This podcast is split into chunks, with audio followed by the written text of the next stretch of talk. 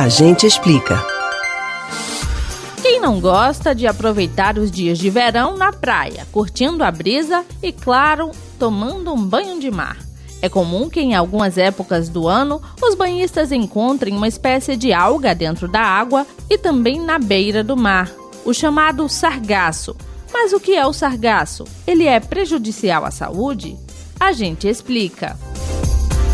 O sargaço é uma alga marinha comum em regiões tropicais. No litoral do Brasil, por exemplo, existem várias espécies.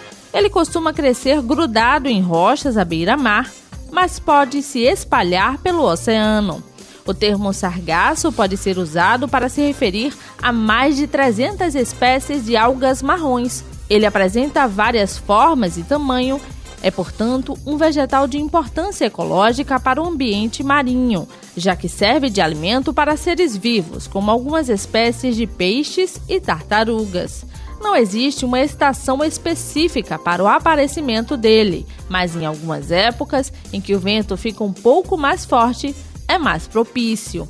Mas o sargaço pode representar problemas? Bem, de acordo com especialistas, as dificuldades podem surgir quando ele atinge as praias e são acumulados em grande quantidade. Desta forma, pode dificultar a navegação e emitir um gás que provoca mau cheiro.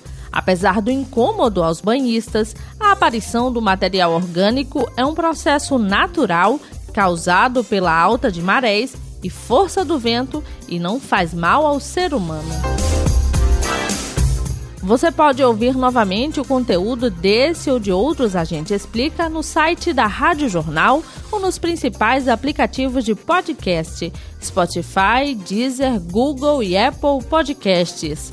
Elis Martins para o Rádio Livre.